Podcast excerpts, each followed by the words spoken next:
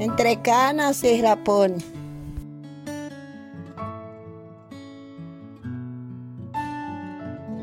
Allá en las lomas de Cahuacán está la cueva del negro.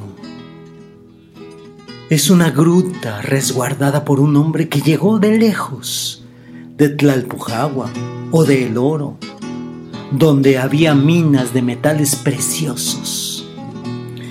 El negro, el negro no es negro de raza, sino de purito hollín, y de todo el cuerpo le brota sudor de mina.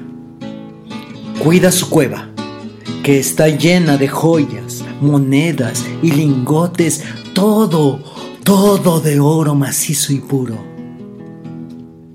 Dicen que un día un tal Pánfilo se acercó tanto, tanto al socavón que sintió que se mareaba, como que no pudo resistir la tentación de acercarse más y más hasta que el negro se le apareció y le preguntó, ¿Quieres ver la mina? ¿Quieres admirar mis tesoros? Pánfilo no pudo negarse.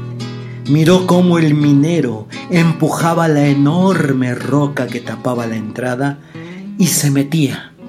Pánfilo le siguió las huellas. Era de día, soleado y sin nubes. Era el 3 de mayo. Ya desde ahí, juntitito a la entrada, se amontonaban las monedas que brillaban como estrellas doradas. Más adentro, la cueva se hacía alta, alta, y en las paredes había huecos donde se veían los lingotes, las marquetas y las joyas. Todo, todo relumbraba como si el sol se hubiera metido en la cueva. Le dieron ganas de agarrar algo y metérselo en las bolsas de los pantalones, pero el negro lo seguía muy de cerca. No puedes llevarte nada. Este oro, este oro es de la madre tierra y aquí va a quedarse para siempre. Eres igualito de ambicioso que todos los hombres. Déjame llevar unas monedas, solo unas cuantas, para salir de pobre. En ese momento, Pánfilo tocó una moneda del suelo y al instante sintió que se caía, como si sus piernas no pudieran sostenerlo. El negro lo miraba con lástima mientras le decía, Pobres hombres, pobres, solo quieren dinero y nada más. Lo jaloneó y lo llevó casi a rastras a la salida de la cueva.